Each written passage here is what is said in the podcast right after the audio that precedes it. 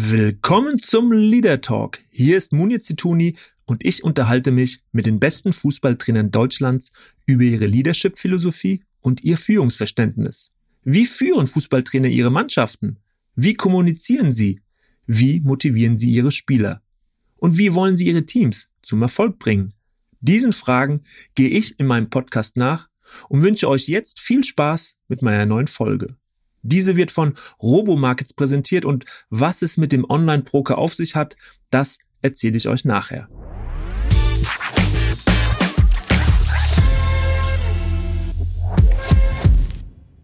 Ja, und das Jahr neigt sich zu Ende und trotzdem mit dem Leader Talk geht es natürlich noch weiter bis zum Dezember und äh, nach Jürgen Klopp, Oliver Glasner, die ich in den letzten äh, Monaten als Gesprächspartner hatte, jetzt heute Markus Gistol, mein Gesprächspartner für den Leader Talk und äh, wir haben auch so ein bisschen herumgefuchst, Herr Gistol, wann wir es endlich schaffen.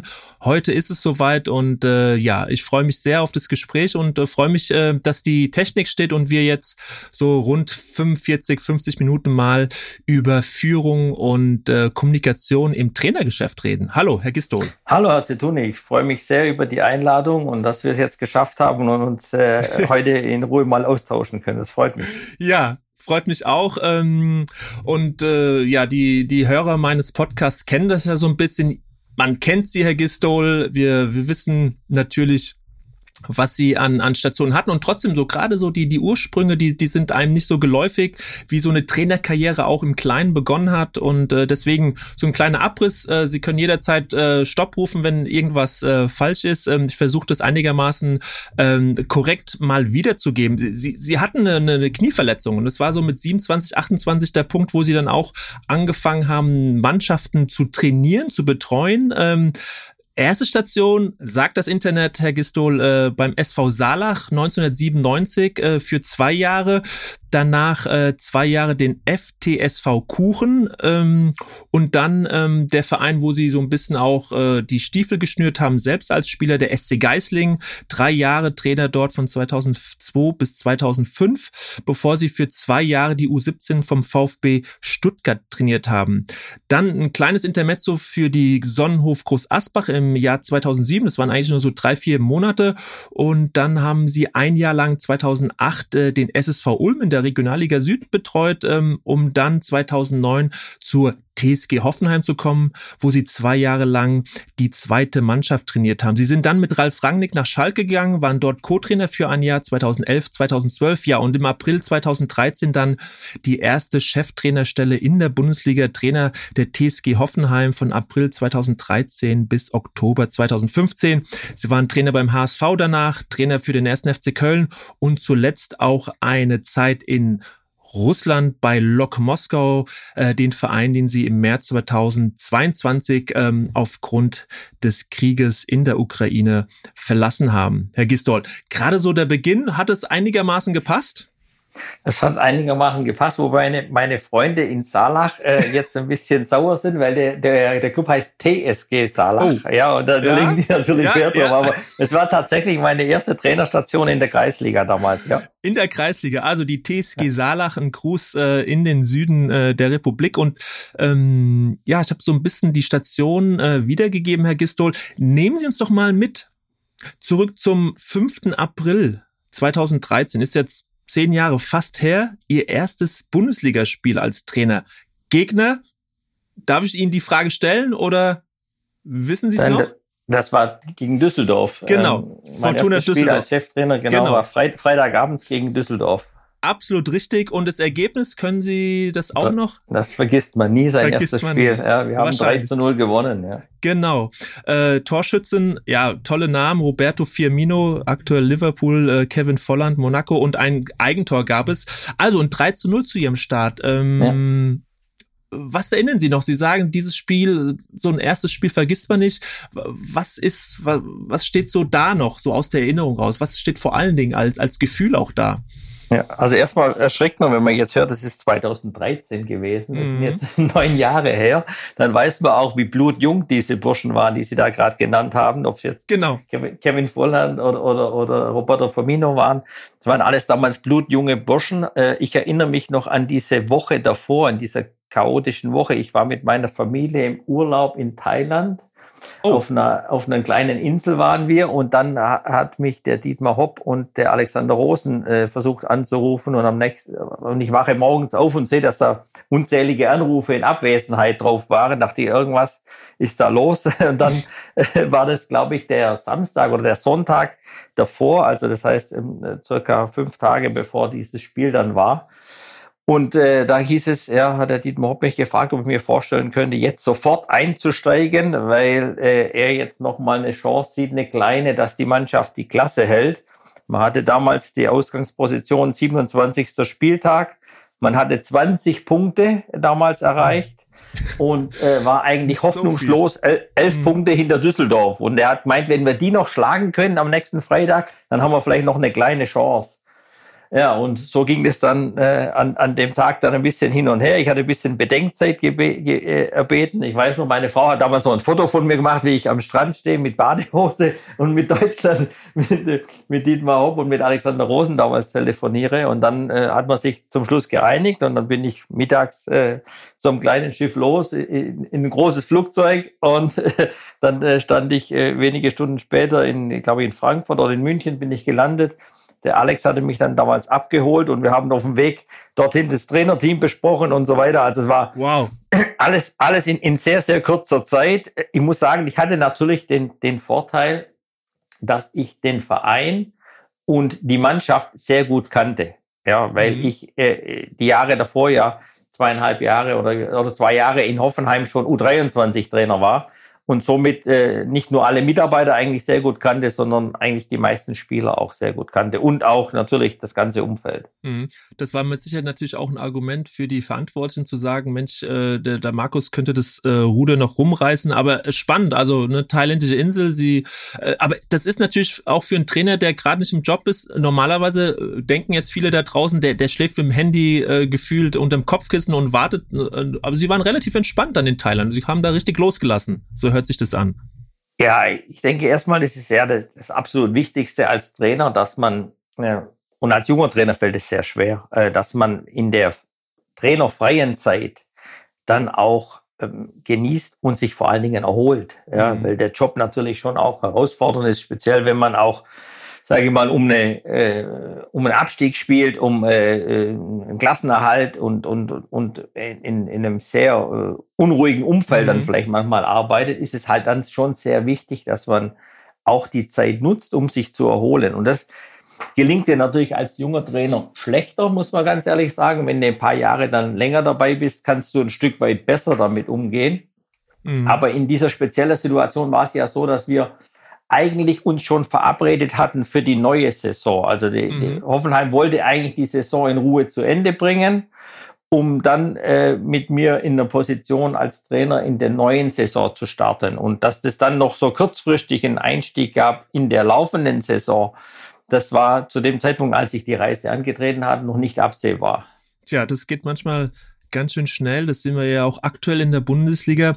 Und welche Vorgehensweise äh, haben Sie so damals als erstes revidiert, also so eine Vorstellung, wie man dann in der Bundesliga als Cheftrainer dann auch zu agieren hat. Gibt es da sowas im Nachgang, wo Sie selbst mit 43 noch festgestellt haben, so, naja, das war vielleicht ein bisschen naiv oder das habe ich mir nicht so vorgestellt. Äh, was, was war das, was Sie als erstes loslassen mussten vielleicht auch?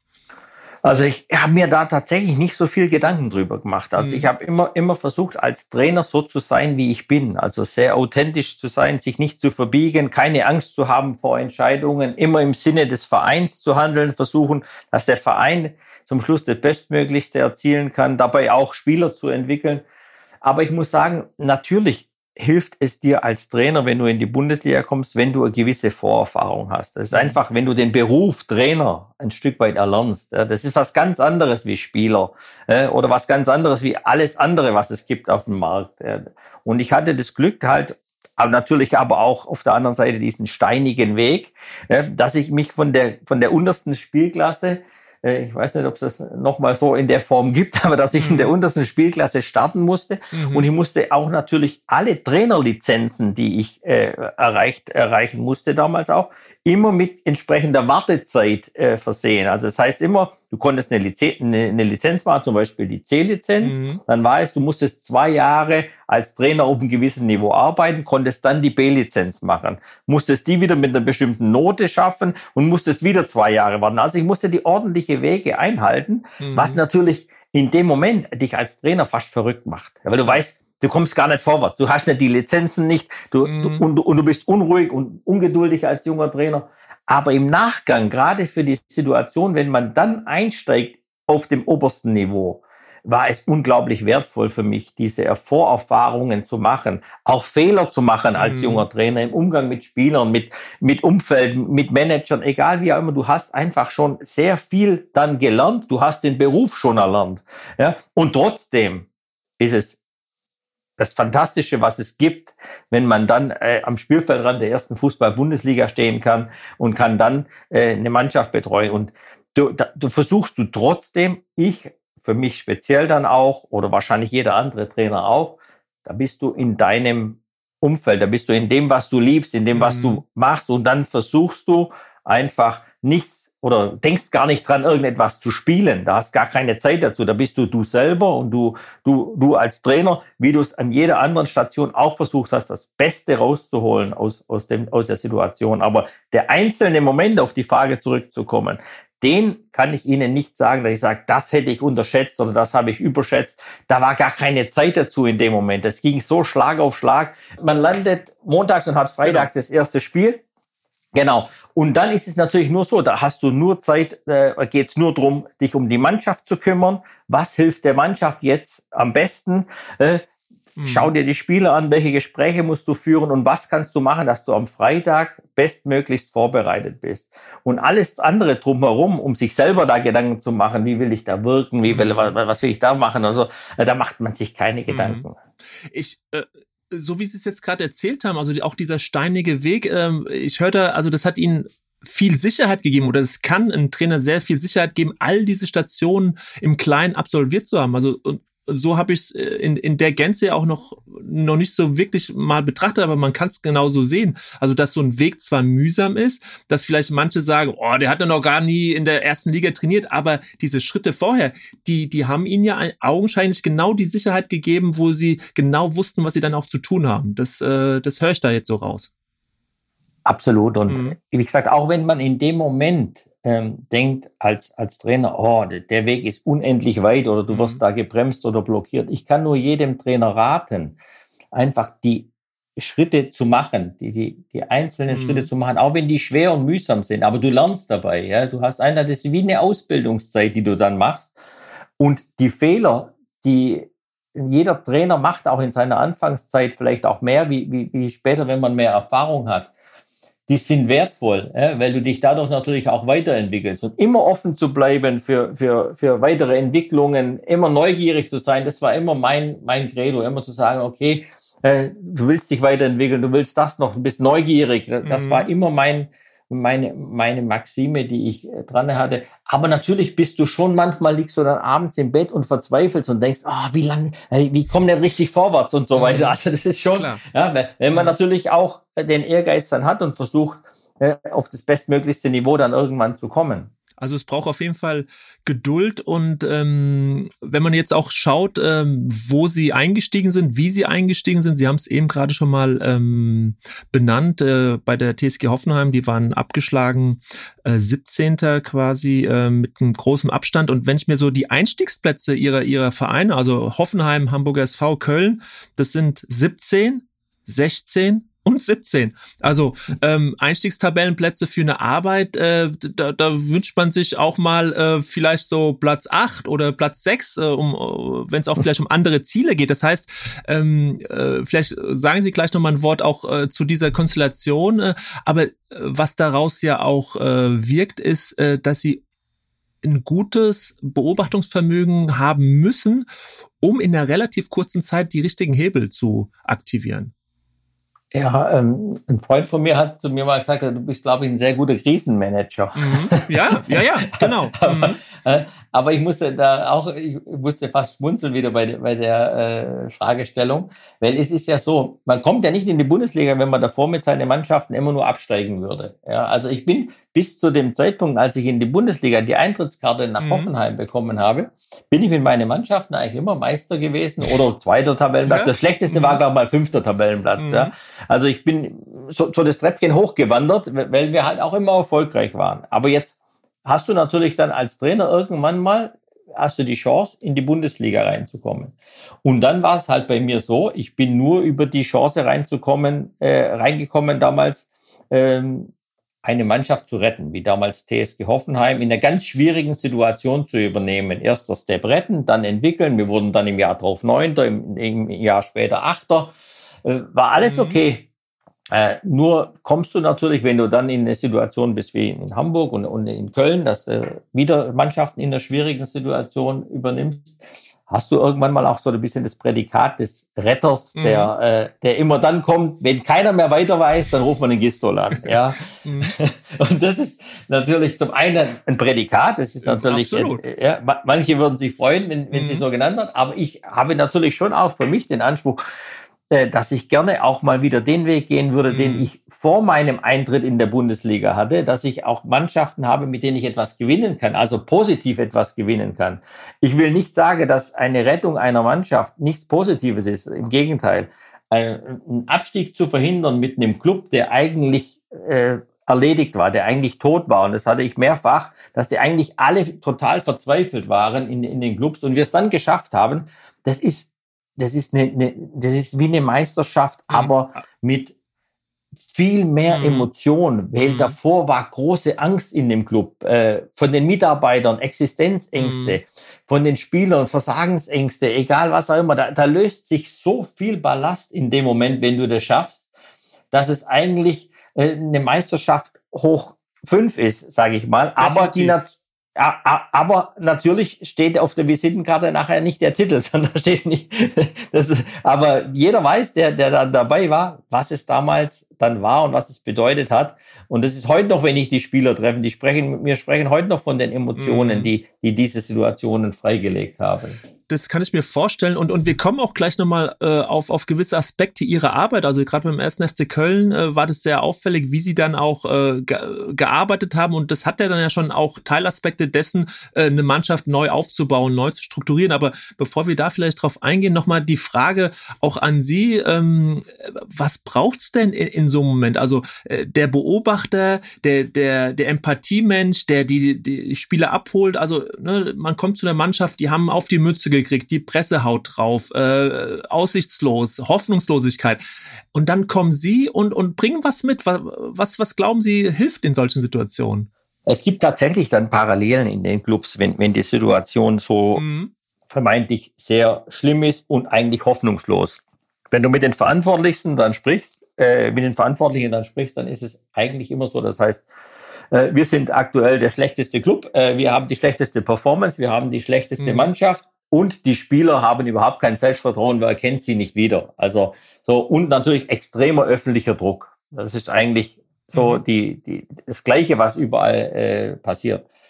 Was was ist wichtig? Das Wichtigste ist erstmal, dass du als Trainer, wenn du irgendwo hinkommst, in so einer Situation eine gewisse Souveränität hast. Wenn du da mhm. den Hampelmann machst, äh, funktioniert gar nichts, sondern Souveränität gibt den Spielern erstmal ein Stück weit Sicherheit, ein, ein, Stück weit, ein Stück weit deine innere Ruhe zu spüren, ja, dass da jemand da ist, ja, der kennt die Situation, der geht mit der Situation um, der hat es im Griff. Beziehung ist alles.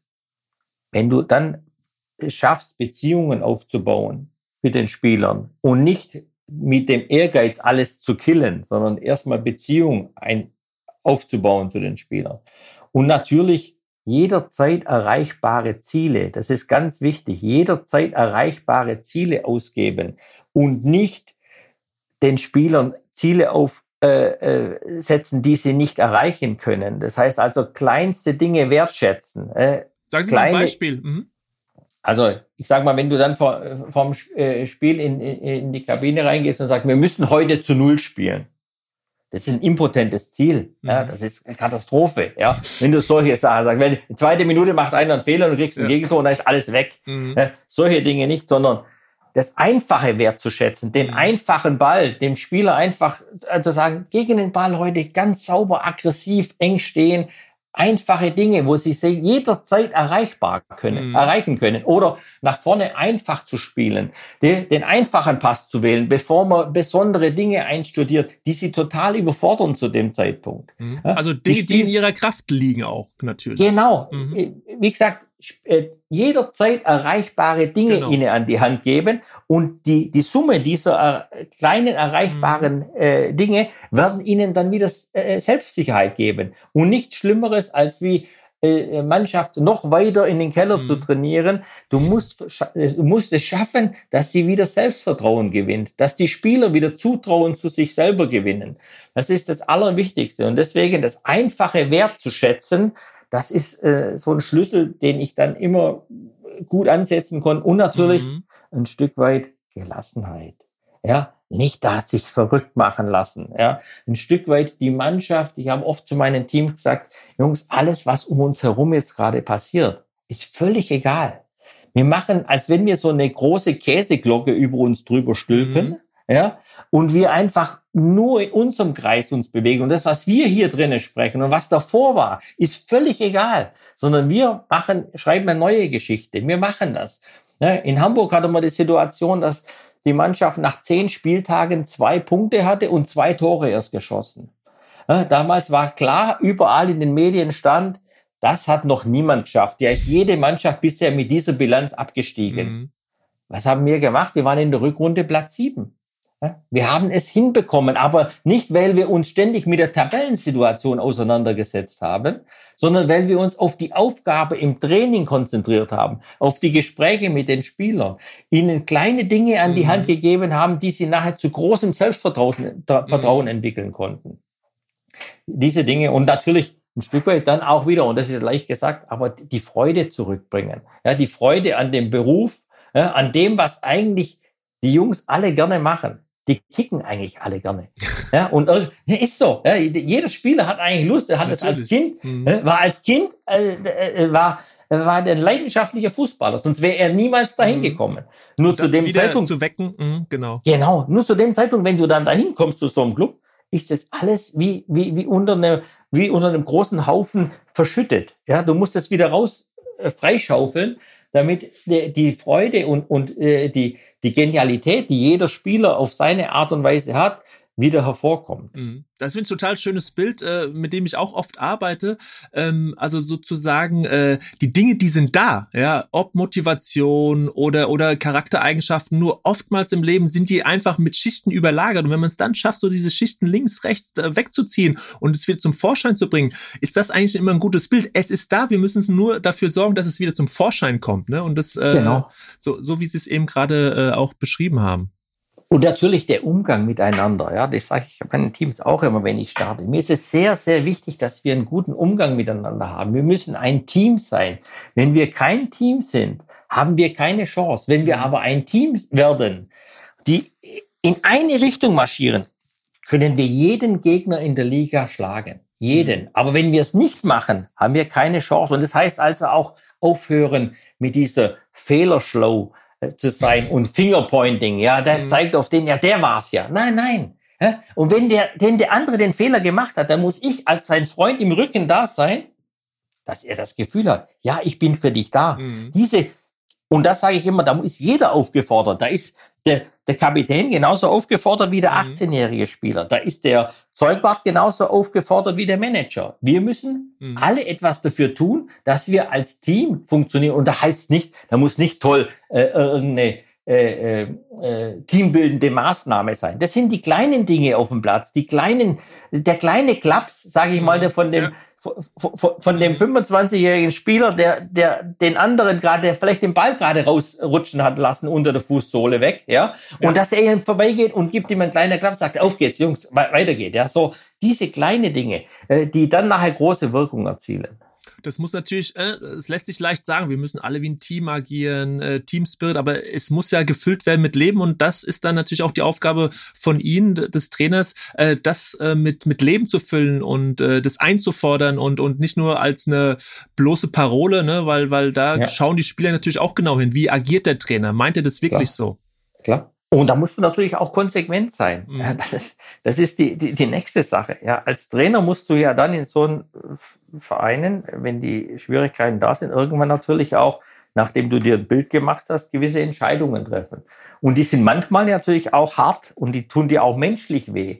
Aber wenn es für den Verein und für das Team das Beste ist, dass zum Beispiel äh, Spieler halt in andere Positionen gesetzt worden, dass der Kapitän vielleicht nicht mehr der Kapitän ist, weil es nicht gut ist für die Mannschaft oder dass andere Spieler vielleicht äh, auf einmal eine Rolle spielen, die vorher keine Rolle gespielt haben oder vielleicht sogar Jugendspieler gefördert werden, die davor keine Rolle gespielt haben. Und gleichzeitig Spieler, die vielleicht davor mhm. äh, scheinbar, scheinbar wichtig waren, aber man merkt, das ist eigentlich Gift für die Mannschaft. Dann darfst du dich vor solchen Entscheidungen mhm. nicht drücken. Und da schaut die Mannschaft natürlich ganz besonders ganz drauf. Genau ist der Trainer gerecht?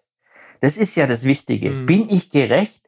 Wenn der, wenn die Spieler sich nicht korrekt verhalten und egal welcher Name er trägt, wird er genauso zur Rechenschaft gezogen oder gemaßregelt oder gelobt, ja.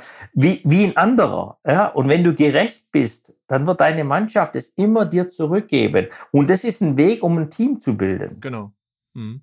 Und ähm, ich habe hier ein, ein, Zitat, das passt jetzt wirklich wie die, wie die Faust aufs Auge vom, vom Ralf Rangnick, äh, den ich ja auch ähm, gut kenne, den auch hier schon interviewt habe. Und der hat im Leader Talk gesagt, eine der wichtigsten Eigenschaften, die du als Führungskraft brauchst, ist Entschlossenheit. Entschlossenheit ist für mich die Quintessenz von erfolgreicher Führung. Egal, ob du ein kleines Restaurant managst oder ein Weltunternehmen führst, moderne Leader zeichnet aus, Dinge anzupacken, Dinge zu bewegen, anstatt nur darüber zu reden, was man alles tun könnte. Und ja. äh, genau, das Zitat äh, passt eigentlich gut jetzt zu dem auch, was Sie gesagt haben. Also Entschlossenheit, Konsequenz. Absolut, das ist genau das. Ja, du darfst dich nicht scheuen vor Entscheidungen auch. Ja, das heißt entschlossen. Du musst von dem Weg überzeugt sein. Du musst deine Leute, gute Leute um dich rum scharren, ja, die, mhm. die mit dir den Weg zusammen gehen, weil alleine schaffst du gar nichts, ja, sondern mhm. du musst auch gute Leute um dich herum haben. Aber dann auch sich nicht zu scheuen und zu sagen, wie wirkt jetzt diese Entscheidung nach außen oder so. Das genau. hört man oftmals an, mhm. dass man, wenn du, wenn dann Entscheidungen ansteht, aber das können wir nicht machen, da habe ich oft schon gehört, das können wir nicht machen, wie wirkt das nach außen, was, was haben wir da, geben wir da von Bilder? Es ist egal. Es geht darum, mhm. erfolgreich für den Verein und für die Mannschaft zu sein. Und da, da sind manchmal Entscheidungen dabei, die du, die dir menschlich sehr schwer fallen, mhm. aber die die, die kannst du nicht aufschieben. Wenn du die aufschiebst, musst du sie halt in drei Monaten treffen und dann hast du drei Monate verschenkt. Ja, also das ist einfach so, dass es dort ne, diese Entschlossenheit mhm. braucht und diese, diese Zielgerichtetheit zu arbeiten. Mhm. Ja. Also ich freue mich sehr, dass ich ein Partner gefunden habe, der diesen Podcast nicht nur präsentiert, sondern der auch Führung und Leadership für wesentliche Elemente für Teamerfolg ansieht. Was die Robomarkets Deutschland GmbH alles macht, das erzähle ich euch jetzt. Gehört sich auch irgendwie so als Partner. Den Online-Broker mit Sitz auf Zypern gibt es schon seit 2015. Er bietet seinen deutschen Kunden die Möglichkeit zum globalen Handel mit Kapitalanlagen. Die meisten Online-Broker arbeiten nur aus dem Ausland. Die Robomarkets Deutschland GmbH dagegen hat einen Standort in Frankfurt und ist damit greifbar für ihre Kunden in Deutschland. Daraus resultierte auch eine enge Partnerschaft mit Bundesligist und Europa League Gewinner Eintracht Frankfurt. Robomarkets Deutschland bietet seinen Kunden 12.000 Handelsinstrumente, um mit Devisen, Aktien oder Rohstoffen zu handeln. Echte Profis handeln bei Robomarkets. Das Eröffnen eines Kontos ist im Übrigen kostenlos. Danke also an dieser Stelle für die Unterstützung durch Robomarkets, deren Internetadresse in den Shownotes verlinkt ist. Jetzt jedoch schnell weiter mit dem Gespräch mit Markus Gistol und danke euch für die Aufmerksamkeit. Und ähm, ich musste vorhin äh, schmunzeln, Herr Gistol, äh, als Sie so ein bisschen über sich selbst gesprochen haben, so was es auch braucht, weil ich habe hier ganz groß auf meinem Zettel stehen, als ich mir so Gedanken gemacht habe, äh, Markus Gistol, wie, wenn der zu seinen Vereinen kommt, was für einen Eindruck hat der auf mich hinterlassen? Und dann mhm. steht hier ganz groß Gelassenheit. Und also das ist wirklich das erste Wort, was mir kam, so in meiner Wahrnehmung. Und jetzt haben Sie es selbst nochmal so gesagt. Und äh, da ist natürlich die Frage, äh, woher rührt das? Also diese Gelassenheit, große Aufgabe, selbst in Hoffenheim, erste Bundesliga-Station und dann diese Gelassenheit. Ne? Also das in sich ruhen, diese Souveränität, von der Sie gesprochen haben. Äh, wie, wie sind Sie geprägt worden, dass Sie so diese Gelassenheit in sich tragen? Das ist ja ein Wesenszug. Ich glaube, das hat schon natürlich ein Stück weit Wesenszug wahrscheinlich, aber ich habe auch gute Leute um mich herum gehabt in meiner mhm. jungen Zeit als Trainer, auch speziell bis heute, unter anderem zum Beispiel Helmut Groß. Ja. Und es war, es war einer der, der Menschen, der mir damals, als ich in Ulm Trainer wurde, ähm, in der Regionalliga, der mir damals, das weiß ich noch, der hat mir das gesagt, Markus, bleib gelassen. Egal was ist, Gelassenheit ist in den schwierigen Momenten immer eines der wichtigsten Dinge. Und es war ein so wertvoller Ratschlag, den ich mir damals auf meinen Schreibtisch ganz groß geschrieben habe. Ja, und immer wenn es ja. dann, wenn es dann, wenn es dann gebrannt hat, dann habe ich das irgendwie äh, gesehen. Und das war tatsächlich für mich somit das Wichtigste. Ich erinnere mich an die Situation in Hoffenheim. Da sind die Reporter und die Journalisten fast verrückt geworden.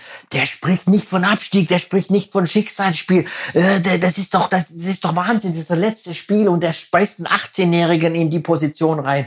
Und ich habe halt immer versucht, tatsächlich die notwendige Gelassenheit an den Tag zu legen. Und der Mannschaft und dem Verein hat es dann immer gut getan. Das habe ich immer gespürt.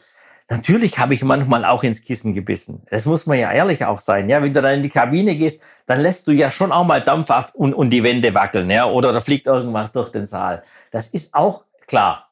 Aber im Wirken zur Mannschaft, zu deinen Spielern, das sind junge Burschen alle, die brauchen jemand, der das Ding im Griff hat. Mhm. Ja, und dann ist natürlich eine gute Portion Gelassenheit hilft da absolut. Und auch äh, den jungen Spielern hilft es natürlich zu spüren, dass da ein Trainer ist, auf den sie sich total verlassen können, der das auch abnimmt, äh, was diesen medialen Druck auch anbelangt. Das ist natürlich auch wichtig. Und will jetzt mal überleiten, weil Sie es gerade auch nochmal gesagt haben, mit dem 18-Jährigen, den Sie damals ähm, ins, ins Spiel geworfen haben, können ja gleich auch nochmal den Namen nennen. In Köln ist das ja äh, total aufgefallen. Also, dass Sie in so einer ganz schwierigen Situation tatsächlich auch so naja, eigentlich auch eine Mannschaft aufbauen in so einer Phase, wo es eigentlich um eine Rettung geht. Und es steht ja so ein bisschen eigentlich konträr gegenüber. Und trotzdem ist das auch eines der Geheimnisse, weil in Köln hat es super funktioniert und äh, in, äh, in Hoffenheim ja auch. Also äh, das ist ja eine ganz bewusste Entscheidung und da frage ich mich, Mensch, gerade die Jungen, die haben doch eigentlich eher Lampenfieber und äh, spüren Druck und nee, sie schaffen es, dass die dann doch funktionieren. Also können Sie uns das kurz erklären? Also erstmal muss ich sagen, dass ein junger Spieler bei mir nicht zum Spielen kommt, weil er jung ist. Ne, sondern äh, ich muss erstmal überzeugt sein von Spielern. Und wenn ich junge Spieler sehe natürlich, dann gibt es die Chance, auch zu Einsatzzeiten zu kommen. Ja, unabhängig davon, ob es eine äh, einfache oder schwierige mhm. Situation ist.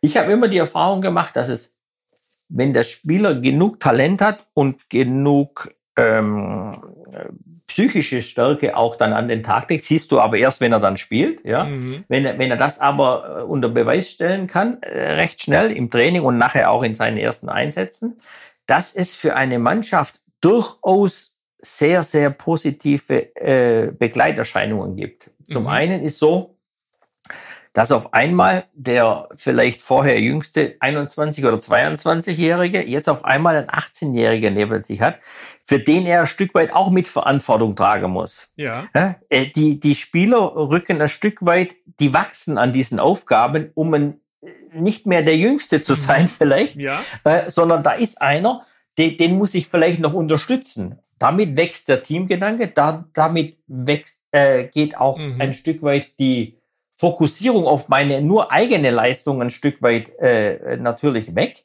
Und die Jungen bringen immer diesen frischen Aspekt auch ein Stück weit rein. Ja? Das heißt, diese, die sind un, äh, die sind noch nicht, äh, wie sagt man immer so schön, da ist die Festplatte noch nicht falsch bespielt. ja? ja. da, da ist tatsächlich noch Luft. Und da, die, äh, sie, sie, sie machen einfach. Ja, und wenn du da Spieler dann erwischt und, und siehst, hey, der bringt dieses junge, frische, uh, unverbrauchte, äh, mhm. er haut alles rein, was er hat und denkt nicht drüber nach das hilft in solchen Momenten oftmals. Mhm. Ja, dass also, da, dass das, da das ist wahrscheinlich auch, ne? dass so ein junger genau. Spieler äh, noch nicht diese Erfahrung hat, oh, Druck und was da passiert ist, sondern wirklich frank frei an so eine Aufgabe rangeht. Genau, mhm. genau. Also das ist oft so, dass da einfach diese, dieses Unbekümmerte oft einer Mannschaft gut tut. Ja, wenn du dann natürlich überziehst, ja, dann bringt das auch nichts. Da kannst du jetzt nicht äh, mit, mit alles 18-Jährigen spielen. Aber so eine gewisse Mischung reinzubringen, die tut einer Mannschaft von der Mentalität her mhm. gut, aber leistungsmäßig auch gut, weil das ein neuer Aspekt reingibt. Es wird alles ein bisschen freier, es wird alles ein bisschen un, ungezwungener, mhm. ja, wenn man so will. Mhm. Und natürlich ist es auch so, dass dadurch ein Stück weit, wenn du in der Saison bist, kannst du ja keine neuen Spieler kaufen. Ja, das ist ja so, du übernimmst eine Mannschaft und es ist ja keine Wechselperiode, wo mhm. du etwas machen kannst, sondern du musst mit dem Material an Spielern oder mit den Spielern, die da sind, äh, im ganzen Verein mhm. arbeiten. Das heißt, du schaust dir, was ist in der U23 oder U21, was eine Mannschaft hat. Äh, du schaust dir, was ist in der U19. Welche Spieler könnten dort eine Rolle für uns spielen. Das ist erstmal der Kader, den du hast. Nicht nur die Profis, sondern die anderen auch. Und wenn dort Spieler dabei sind, die äh, auf dem Sprung sind und äh, äh, große Talente sind, warum soll man die in solchen Momenten mhm. außen vor lassen? Ja, ich habe immer junge Spieler sehr gerne entwickelt, in schwierigsten Situationen versucht, auch keine Rücksicht zu nehmen, wie schwierig jetzt diese Situation ist, sondern zu machen. Ja, ob das damals in, in Dortmund ein 17- oder 18-jähriger Robin Scharka oder, oder äh, Niklas Süle war, die man im entscheidenden Spiel in Dortmund eingewechselt hat. Da habe ich mir über die Sache keine Gedanken gemacht, weil, sind wir doch mal ganz ehrlich, wenn ein Verein in einer so schwierigen Situation steckt äh, und, mhm. und gegen den Abstieg erstmal spielen muss, dann können ja davor die anderen Spieler auch nicht alles richtig gemacht haben. Ja? Dann, dann ist ja egal, wie der geheißen hat, dann war das irgendwo nicht ganz so perfekt. Toll. Ja? Mhm. Und warum soll man dann äh, jetzt äh, die Augen verschließen hinter den Möglichkeiten, die vielleicht insgesamt in einem Verein stecken? Und da steckt ja dann auch viel Kraft für den, äh, ja, für die weitere Struktur und den Aufbau einer Mannschaft, kann ich mir vorstellen. Wenn man dann so eine Situation meistert, man hat neue Impulse durch junge Spiele reingebracht, das verändert die Statik in einer Mannschaft, äh, die Hierarchie. Also das ist ja wirklich ein Fundament dann, mit dem sie dann auch arbeiten konnten. Genau. Das ist eigentlich, wenn, wenn das dann funktioniert und du siehst ja dann, ob ein junger Spieler äh, auch dann dem Druck gewachsen ist, mhm. der dann tatsächlich äh, auf, dem, auf dem Platz stattfindet. Das heißt, er muss auf einmal, bisher war er gewohnt, ich sag mal, um das vielleicht äh, schön zu beschreiben, wenn er in der U19 spielt, geht er auf den Platz, hm, ist ein guter Spieler. Der, jeder Kontakt, den er hat, wenn er de, den Ball mit dem Fuß spielt, den hört er wenn du in der Bundesliga nachher in der Lautstärke, sag mal, einer Bundesliga, eines Bundesliga-Stadions ist, ja. ist schon das Geräuschverhalten, wenn du den Ball berührst oder weiterspielst, ein ganz anderes. Also, das sind so Kleinigkeiten, mhm. wo du dann siehst, nachher, ist das Trikot zu schwer für den Spieler oder schafft er es? Ja? ja. Macht er sich einen Kopf aus der Situation oder nicht? Bleibt er in seinem, äh, in, kann, kann er die, dem Druck standhalten, der dann entsteht?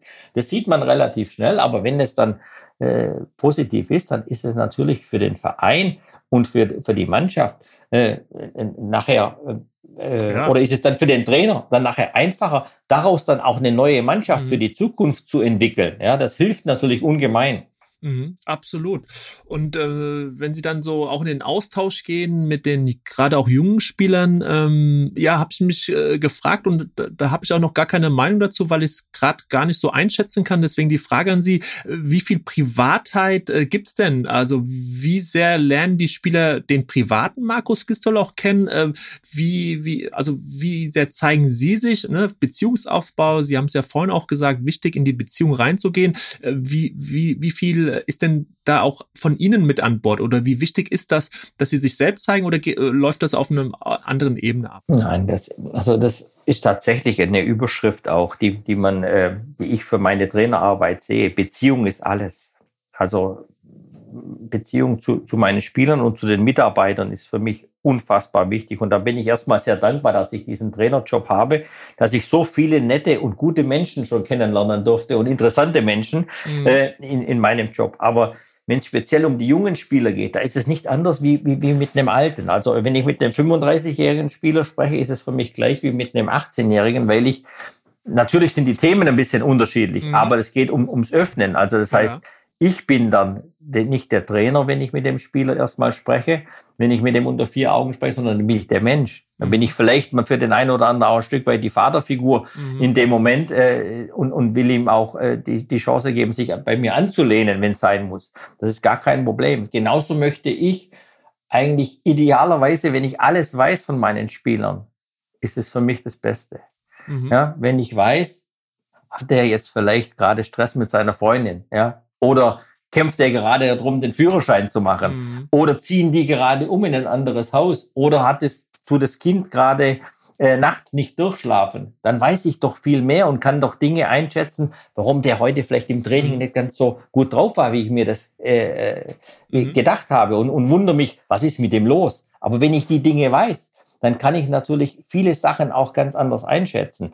Und da bin ich immer genauso offen zu meinen Spielern. Die sollen von mir auch wissen, wie es mir geht. Ja, die sollen von mir ruhig wissen, was mit meinem Zuhause ist, wie, mhm. wie mein Privatleben ist, äh, ob ich, äh, ob sich jemand ein neues Fahrrad gekauft hat oder nicht, kann ja. der mir erzählen. Oder die, mhm. die Dinge, die gehören doch genauso dazu. Mhm. Ja, oder äh, wie geht's der Frau, die, die gerade vielleicht schwanger ist oder was auch immer. Ich, für mich ist da keine Trennung, sondern das meine Mannschaft. Mein Verein ist meine Familie, wenn ich dort bin. Und genau deswegen tut ja eine Trennung und eine Entlassung eigentlich auch so weh. Ja. ja da geht's, da geht's um mehr. Da geht's um das Ende von Beziehungen, mhm. dass du den Hof verlässt und du verlässt eigentlich ein Stück weit diese Familie, die du aufgenommen hast oder die dich aufgenommen hat. Und es wird ja im Außen überhaupt gar nicht so wahrgenommen. Ne? Man, man, man packt seinen Spind, man verabschiedet sich und weg und der nächste kommt und ja, und da bleibt ja gar keine Zeit für, für, die, für den großen Abschied oder wie es am Ende einer Saison auch vielleicht ist, sondern das ist äh, relativ, ja, nicht relativ, sondern es ist einfach gefühllos, geht man einfach davon und muss ja. es mit sich selbst verarbeiten meistens. Ja, ja also äh, wenn man ehrlich ist, wenn der Verein, wenn man mit dem Verein verbunden ist und äh, sagen wir, alles gibt, was sein Herz geben kann, wenn man in einem Verein arbeitet, fließen am Ende immer viele Tränen. Mhm. Ja, und die braucht die Öffentlichkeit ja nicht sehen, aber das ist einfach so, weil viele, viele Beziehungen entstehen und ähm, to man tolle Menschen kennenlernt, ja, und man weiß dann als Trainer, du verlässt jetzt den, dein, machst dein Spind leer und du gehst äh, aus der Kabine raus und du wirst wahrscheinlich die nächsten zehn Jahre hier nicht mehr reinlaufen in diese, mhm. genau an diese Stelle, mhm. in, in, der, in der du jetzt jeden Tag eigentlich 24 Stunden weder ge vielleicht gedanklich und anwesend auch vielleicht 12, 14 Stunden am Tag. Das ist schon immer eine gravierende Sache, die mhm. dann, die dann da entsteht. Und ähm, aber deswegen würde ich nie aufhören, mein ganzes Herz in eine Trainerarbeit zu geben, weil ich kann nur Trainer sein mit 100 Prozent, mit 90 Prozent mhm. kann ich nicht Trainer mhm. sein. Das schaffe ich nicht. Und wenn Sie es gerade so beschreiben, jetzt haben Sie ein paar Stationen gehabt, gibt es so die eine Trennung oder das eine Ende einer Zusammenarbeit, die Sie also besonders mitgenommen hat, also wo es mit am schwierigsten war zu gehen, weil sie sich gewisse Dinge schon vorgestellt haben oder einfach auch, ja, sie es getroffen hat, an der Stelle aufzuhören? Ich glaube, die erste Trennung ist immer die schlimmste. das kennt man aus einem anderen Bereich, ja, genau. Ja. Also es ist tatsächlich, wenn ich, wenn ich darüber nachdenke, äh, also wie wir eh damals, äh, die Co-Trainer und ich, wie wir gelitten haben, als wir in Hoffenheim mhm. aufgehört haben. Das war ja ein Stück weit, sage ich mal einfach, ich war sehr jung, damals eher als, mhm. als Bundesliga-Trainer, meine erste Station. Ja. Und ich habe natürlich auch viel Energie an Stellen gelassen, an denen du später mal keine Energie mehr lässt. Ja, genau, weil du dich einfach klar, als Trainer logisch. ein Stück weit mhm. besser mit Situationen umgehen kannst. Und ich da mich an, an verschiedenen Stellen verkämpft habe, wo ich denke, wo ich heute einfach drüber stehen mhm. würde, ja, wo mhm. man intern Kraft lässt und an anderer Station denkst du dann, ja, das ist einfach so, musst du akzeptieren und weiter, ja. Ähm, und deswegen war ich in, nach Hoffenheim, nach dieser Rettung, äh, nach den zwei Jahren davor ja als U23-Trainer mhm. schon. Dann haben wir die Rettung gehabt, dann war ich, war wir Neunter, dann waren wir Achter. Und wir hatten so viel junge, gute Burschen, die mir ans Herz gewachsen waren. Und die ganze mhm. Belegschaft, also ich weiß nicht, äh, ich kann es nicht beschreiben, wie, wie, wie, wie, wie hart die Trennung damals mhm. war, als wir dort vom Hof gefahren sind, als ich mhm. dort vom Hof gefahren bin und dann noch ein Geschenk bekommen von den Mitarbeitern mit äh, Schokolade und alle möglichen. Also das war, die, es war die härteste Trennung, weil es vielleicht die erste große Liebe war, sage ich mal, ja, im Fußball. Ja, ja, ja, ja. und die, die hat dann schon sehr wehgetan. Äh, nachher äh, auch, aber anders. Mh. Und äh, damals gab es ja auch einen gewissen Julian Nagelsmann äh, in ihrem Umfeld, auch Co-Trainer, glaube ich, soweit. Äh, ne? Genau, als, als ich angekommen bin damals in Hoffenheim, hat, war äh, ein Co-Trainer mit mir gekommen und der Julian war schon bei der Mannschaft damals mhm. unter den äh, Vorgängertrainern und äh, dann äh, hatte ich mit Alex Rosensow vereinbart, dass wir äh, den, den Julian dabei lassen bei uns als äh, jungen äh, Co-Trainer, der auch so schon wir, einen guten Ruf sich erarbeitet hatte. Und er war dann die erste Zeit noch Co-Trainer, wollte dann nachher aber selber eine Mannschaft übernehmen, mhm. was auch vollkommen legitim mhm. war. Also Sie haben dann gleich auch gesehen, äh, bei ihm reicht das Zeug für den Co-Trainer bei Ihnen. Ja, ja, also Nein, Spaß. Ja. ich, ich konnte das natürlich selber äh, wenig erstmal einschätzen. Ich habe mich da auf die Meinung natürlich von Alex Rosen verlassen der ihn äh, sehr gut kannte. Und äh, wenn du einen Manager hast, dem du vertraust und den du kennst, Alex Rosen war früher bei mir selber Kapitän in unserer U23 und deswegen Stimmt. hatten wir ah, natürlich okay. mhm. äh, ein, ein, sehr gutes Verhältnis, vertrauensvoll und da konnte ich mich blind auf seine. Meinung verlassen und äh, das wurde ich auch nicht enttäuscht. Mhm. Gibt's äh, sonst noch äh, eine Meinung zu Julian Nagelsmann? 35 mit 33 Trainer beim Bayer, bei Bayern München geworden. So die die die Aufgaben, äh, die Erwartungshaltung an ihn. Sie beobachten es mit Sicherheit auch äh, wie wie alle anderen Fußballfans. Äh, so, so ein junger Trainer bei, bei so einem Verein im Fokus äh, der, der Öffentlichkeit, ähm, ja, was ist so Ihre Meinung zu, zu, zu der Arbeit auch von Julian Nagelsmann, den Sie ja dann auch besser kennen als viele andere? Ja, ähm, also man muss immer sehen, das ist ein junger Bursche, ja. Der, der, der, ja. ist, äh, der, man denkt zwar schon, dass der schon entsprechende Erfahrung hat, aber der ist ja ganz jung in das Trainergeschäft reingerutscht oder reingearbeitet, sich hochgearbeitet hat. Und für, für das alles, finde ich, macht er sehr gut. Ja, ich der, glaube, er ist in, natürlich in, in einem, ähm, bei einem, bei einem Top-Club, ja, dem du erstmal standhalten musst als, als junger Bursche mit so vielen ähm, verschiedensten Interessen, Topspielern und so weiter. Und ich finde, er äh, unterm Strich betrachtet, wird immer alles natürlich ähm, sehr hochgekocht, aber äh, er, er, ist ein sehr guter Trainer und er wird weiterhin ein guter Trainer sein und ich finde, er macht das mhm. wirklich äh, ausgezeichnet. Und äh, jetzt ist es ja so bei Ihnen, äh, wenn man sich auch die, die Station äh, anschaut und jetzt Rückkehr, wenn man mal das Thema nimmt, ins, ins Arbeiten auf, auf, auf eine Trainerposition, Sie ne wir haben es vorhin vielleicht schon ein bisschen angeteasert äh, mit diesen äh, Erholzeiten, Auszeiten. Also sie nehmen sich relativ viel Zeit zwischen den Stationen. Ist das Zufall? Ist das auch, dass sie sagen, so nach einer, äh, nach Hoffenheim, nach Hamburg, nach Köln, ich brauche auch ein bisschen Zeit, ähm, um die Sachen äh, sacken zu lassen? Äh, oder war das äh, aufgrund von anderer Dinge geschuldet? Nee, also das ist ein Stück weit natürlich so, dass man sich erstmal dann auch immer selbst reflektiert. Und das sollte man dann auch immer machen, ja, und dann immer schaut, wie viel Energie und wie viel Power hat man denn tatsächlich gelassen an der mhm. Station. Ja. Äh, das ist nun mal ein sehr aufwendiger Job.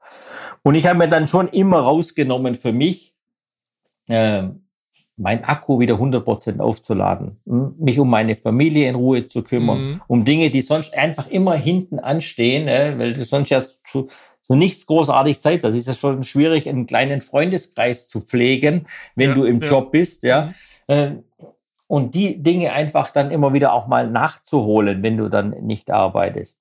Und zum anderen ist es natürlich auch so, dass man ein bisschen, ähm, ich sag mal, es gibt Jobs, die interessieren dich dann, wo du sagst, oh, das würde mhm. mich vielleicht interessieren, da kommt aber vielleicht nichts zustande.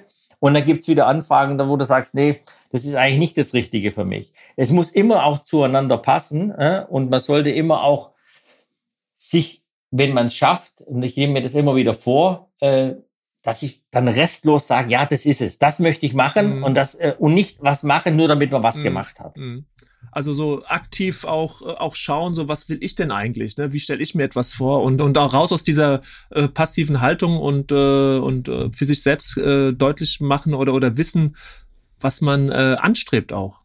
Genau, aber natürlich immer anpassungsfähig zu sein. Mhm. Also ich, ich habe ja immer unterschiedlichste Vereine gehabt. Also von, von dem äh, Hoffenheim, das weniger Traditionsverein mhm. war, zu den großen Traditionsvereinen oder dann jetzt auch im Ausland zu, zu, zu einem Club. Mhm. Äh, es, es muss einfach auch einen äh, irgendwie das, du musst es spüren, dass es passt, dass es zwischen dem Verein und dir 100 Prozent passt dass du deine Dinge vor, äh, umsetzen kannst, aber dass der Verein auch mit dir glücklich ist, ja, dass er das, der, das ist, was du spürst. Mhm. Und da fällt es manchmal nicht leicht, dann auch mal Nein zu sagen, ja, weil die Verlockung mhm. natürlich, weil man eigentlich, oder sagen wir so, man liebt ja diesen Job als Trainer. Also ich finde, das ist ein fantastischer Beruf und ich mache den sehr, sehr gerne.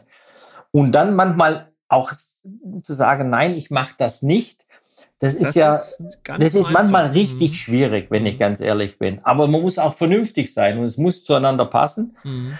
Und, und, und, und dann kann man auch sein ganzes Herz geben. Und ich möchte immer mein ganzes Herz ja. als Trainer geben. Mhm. Alles, was ich habe, mein ganzen Mensch. Ich bin, ich bin dann 100 Prozent dieser Verein, wenn ich irgendwo bin. Ja, und nicht so, ach, mhm. dass du nach zwei Wochen aufwachst und sagst, oh, was habe ich da gemacht? ich war lieber zu Hause mhm. geblieben. Mhm. Also das brauchen Sie, diese komplette Identifikation mit dieser Aufgabe und äh, deswegen lieber zweimal hinschauen. Ähm, und, und die Möglichkeiten, ähm, die wird es mit Sicherheit auch für Sie schon gegeben haben und die wird es auch weiterhin geben, weil wenn man sich auch jetzt diese Bundesliga-Saison anschaut, bereits fünf Trainerentlassungen. Vor der Saison wurde ja auch schon heftig gewechselt. Und man hat so den Eindruck, mit dieser Konstanz, äh, so wie sie, wie wir sie alle in Freiburg äh, loben und bewundern, tun sich doch viele schwer. Ähm, jetzt sind sie auch schon ein paar Jahre mit dabei, Herr Gistol, und und und irgendwie denkt man ja, äh, ja, die Leute werden reflektierter. Äh, es geht auch um um Nachhaltigkeit, eine gewisse Konstanz, und man sieht ja auch immer wieder an Beispielen, dass es auch funktionieren kann. Und trotzdem ähm, reden viele über Konstanz, aber keiner ist wirklich bereit, etwas dafür zu tun, also Ausdauer zu haben. Äh, haben Sie auch auch das Gefühl, dass, dass das eher in eine andere Richtung geht, so was die Schlagzahl, was den Druck auch, die Öffentlichkeit anbelangt? Ich denke, dass der Fußball immer wieder auch ein Spiegelbild der Gesellschaft ist. Mhm. Und es wird ja alles schneller. Es ist ja alles. Also, äh, wenn du heute äh, anschaust, äh, wie etwas schnell auf dem Handy weggewischt wird, äh, mit, mit Like oder nicht Like oder was. Das, so, so, ein bisschen ist es ja tatsächlich wie äh, im Fußball. Also ja. man muss sich ja darauf einstellen. Wir können jetzt ähm, äh, sagen, das ist schlecht, das ist ja. gut. Mhm. Die, die Situation ist so, ja. Und wenn du das weißt, dann musst du dich darauf einstellen.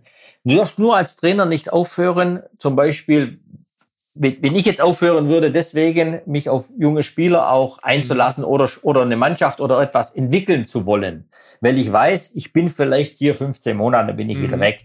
Das ist ja nicht Sinn und Zweck der, der ganzen, sondern man muss weiterhin seine, seine Stil behalten, seine Interessen zu behalten und immer so zu arbeiten. Das ist meine Maxime. Ich arbeite immer so, als wenn mhm. ich einen unbefristeten Vertrag ja, hätte. Ja. ja? Mhm. Und die als Situation, ob man 15 Jahre bleiben würde. Genau, mhm. genau, genau. Und die Situation ist halt nun mal in manchen Clubs etwas aufgeregter als in anderen. Das mhm. werden wir aber nicht verändern. Man sieht ja, es ist unglaublich viel Wechsel in der letzten Saison gewesen, Ende der Saison, jetzt schon wieder. Die Situation ist so, wie sie ist. Du musst es annehmen und damit klarkommen. Mhm. Das ist Teil des Business. Mhm. Ob du es gut findest oder nicht, egal. Mhm. Äh, jeder, jeder wünscht sich äh, ein, ein, ein Umfeld und einen Verein zu schaffen, äh, wie es der SC Freiburg jetzt zum Beispiel geschafft hat oder, oder aktuell äh, macht. Oder, äh, oder Heidenheim ist auch ein gutes ja, Beispiel. Absolut, ja. ja. Äh, aber da ist ja auch, da, da passt was zueinander. Mhm. Ja, da passen ja auch die Trainer perfekt. Und die Trainer machen auch einen hervorragenden Job in diesen Clubs. Und die Manager. Also das ist immer dann auch, wo etwas Besonderes halt zusammenpasst. Aber das sind ja die Ausnahmen. Mhm. Ja. In der Regel also, ist es anders. Mhm. Also letztlich ist das so der, der stille Traum eines jeden Trainers vielleicht, äh, an, in eine Situation reinzukommen, wo man dann wirklich zehn, neun, zwölf Jahre bleibt. Äh, ne? Hat man sowas in sich, so diesen das also Suche nach dem Gral oder oder nach dem ich weiß nicht was. Also das ist wahrscheinlich auch das, was äh, immer noch die Trainer antreibt jedes Mal. Das ist immer die Idealvorstellung, mhm. die man im Kopf hat. Ich wüsste aber nicht, ob ich äh, schaffen würde, zehn Jahre, 15 Jahre mhm. äh, äh, Trainer durchgängig zu sein.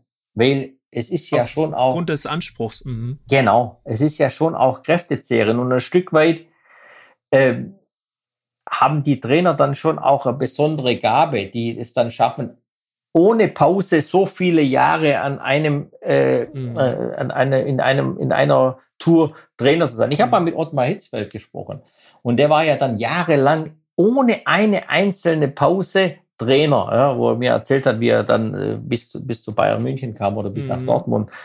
Und da habe ich gesagt, ja, hat dir da nicht was gefällt? Ja, mir hätte schon auch mal eine Pause gut getan, aber es ergab sich nicht irgendwie. Und er hat halt dann äh, seinen Weg ist er gegangen, der für ihn der beste war. Und jeder Trainer geht da seinen eigenen Weg. Aber ich sag mal, äh, die, die, die Idealvorstellungen sind immer die, die wir vorher genannt mhm. haben. Aber die Realität ist ja tatsächlich ja. eine andere. Die ist definitiv eine andere. Ja, die ist eine andere, Herr Gistol. Und ähm, das ging so flugs jetzt schon mit Ihnen. Wir, wir sind tatsächlich jetzt schon ähm, kurz vom, vom Ende des Gesprächs, ähm, Herr Gistol. Und ähm, jetzt kommt schon meine letzte Frage, die ich jedem Trainer so stelle, um einfach auch nochmal zu hören, wie, wie jeder Trainer auch ein bisschen geprägt ist, welche Vorbilder es auf dem Trainerstuhl auch für, für Sie gab. Wie ist es denn so bei Ihnen, wenn Sie drei Trainer mal nennen müssten, die Sie besonders geprägt haben? Äh, welche, welche drei wären das denn? Oder äh, wo Sie einfach hinschauen und sagen, wow, das, das ist irgendwie auch ein, ein kleines Vorbild für mich gewesen oder immer noch? Also ich habe mir da äh, schon Gedanken drüber gemacht, aber bei drei ist fast schon zu wenig, das, dass ich jetzt schon sehr lange im Fußball verbunden bin. Also wenn ich ganz zurückblicke, ist natürlich äh, zum einen mein Vater als mein Trainer äh, sehr guter Anhaltspunkt für mich gewesen, wie detailliert und gewissenhaft er mit und mir Und da müssen wir kurz mal aus, also Ihr Vater hat Sie äh, dann wo genau trainiert und und wie, wie hieß wie heißt denn Ihr Vater? Äh, das ist Alfred. Ja, Alfred. Und er, mhm. Alfred, genau. Und er, er war immer ein sehr toller Jugendtrainer, ja, der in, in, in den unteren Jugendmannschaften, E, D-Jugend und so weiter, da hat er uns äh, mhm viele, viele von mir und meinen Freunden äh, dann äh, sehr äh, eindrucksvoll, sage ich mal, im Nachhinein trainiert, wo ich heute noch denke, oft, wie oft das Detail dann wiederholt wurde, dass man die saubere. Innenseite spielt ja. oder was auch immer. So Detail. Er war einfach, ja, Vater und Trainer äh, war, war für mich in, in der äh, frühen Erinnerung mein, meiner Trainer äh, mhm. wirklich, ja, war, war sehr schön, äh, das erleben zu können, ja. Und dann im späteren Jugendbereich war Rainer Kirchheim, das war hier die, die Jugendtrainergröße schlechthin in unserer mhm. Region. Mhm. Der hat mir damals, wo man die erste Flausen im Kopf hatte, mit 16, 17, 18, wo man dann B- und A-Jugend dann spielt und viele Dinge dann drumherum auch interessant werden äh, für die jungen Burschen, äh, hat er uns immer den Weg gezeigt, wie man äh, da äh, erfolgreich auch später äh, in dem aktiven Bereich Fuß mhm. fassen kann. Das war eine herausragende Person für mich. Und dann möchte ich eigentlich gleichsetzen äh, Helmut Groß und Ralf Rangnick, ja, mhm. die mich begleitet haben über meine äh, ganze Trainerzeit schon mir, von denen ich äh, sehr viel gelernt habe und denen ich ihnen sehr dankbar bin für ihre äh, immer offenen Ohren für mich auch und, und Unterstützung in jeglicher Form. Und von außen betrachtet war für mich, ohne dass ich zu viele Details kenne, aber es war für mich immer vorbildlich, wie Ottmar Hitzfeld sich mhm. präsentiert hat. So von also dieser ich, Art her, ne? Von genau, genau. Ich, ich fand äh, ich auch seine Gelassenheit ein mhm. Stück weit war für mich schon vorbildlich auch, wie er in einem sehr hektischen und schwierigen Umfeld und äh, Erfolgs äh, unter dem Erfolgsdruck, dem er immer wieder stand, mhm. sich präsentiert hat und wie er mit seinen Spielern umgegangen ist. Ja, äh, gleichzeitig habe ich ihn nie gehört, dass er respektlos über den Gegner gesprochen mhm. hat, dass er schlecht über seine Mannschaft oder Spieler gesprochen hat in irgendeiner Form, er war für mich da in der Richtung äh, wirklich ein, ein, ein, großes Vorbild, wenn ich das betrachtet mhm. habe von außen. Ein Gentleman, wirklich ein echter Gentleman. Absolut. Und, und so äh, habe ich ihn dann persönlich auch kennenlernen dürfen. Ich habe ihn dann irgendwann mal angerufen und gesagt, Ottmar, wärst du mal bereit, mit mir mal äh, hinzusitzen und mit mir mal zu sprechen? Und das war vor, glaube ich, war sechs, sieben Jahre her oder so. Mhm. Und dann bin ich nach Lörrach zu ihm gefahren und war mal einen ganzen Mittag dort im Sportheim in Lörrach gesessen und über alles Mögliche gesprochen. Es war es war wirklich beeindruckend. Also muss ich sagen, ein ganz toller Trainer und mhm. Mensch. Ja, das ist mit Sicherheit ein Moment, den man auf jeden Fall nicht vergisst, den man mitnimmt und äh, ja, von dem Sie ja auch jetzt viel rausgezogen haben. Ja, äh, Herr Gistol, also ich habe mich extrem auf das Gespräch gefreut. Es war intensiv, es war lebendig, äh, emotional. Von daher vielen, vielen Dank. Ähm, für das Gespräch, für Ihre Zeit und äh, ich freue mich schon äh, bald zu hören, zu lesen, ähm, wo es dann bei Ihnen wieder auch anfängt, äh, in welcher ähm, Gegend ähm, dieser Welt, Europa, äh, Deutschland, wer weiß, ähm, sie wieder anfangen werden. Mit Sicherheit wird das nicht mehr so lange dauern. Ich wünsche Ihnen alles Gute und äh, ja, hoffe, dass es auch Ihnen ein bisschen Spaß gemacht hat, sich über so Themen mal ein bisschen intensiver auszutauschen. Vielen Dank. Es hat mir sehr viel Spaß gemacht. Wir könnten noch lange reden. Wir haben noch viele Geschichten zu erzählen. Das wäre noch sehr spannend. Aber ich, für mich war das jetzt auch mal neu, so einen Podcast zu machen. Und ich äh, hat mir sehr gut gefallen, muss ich sagen. Und ich bin selber sehr gespannt, wo der Weg jetzt hinführt. Ja. Vielen Dank. Alles Gute. Also, bis ja. dahin. Tschüss. Danke. Tschüss.